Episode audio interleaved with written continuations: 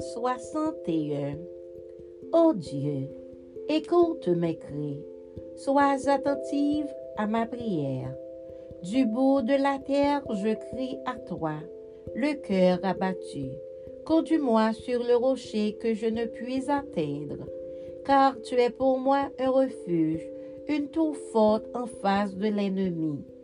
Je voudrais séjourner éternellement dans ta tente, me réfugier à l'abri de tes ailes, car toi, ô Dieu, tu exauces mes voeux, tu me donnes l'héritage de ceux qui craignent ton nom. Ajoute des jours au jour du roi, que ces années se prolongent à jamais, qu'il reste sur le trône éternellement devant Dieu. Fais que ta bonté et ta fidélité veillent sur lui. Alors je chanterai sans cesse ton nom, en accomplissant chaque jour mes voeux.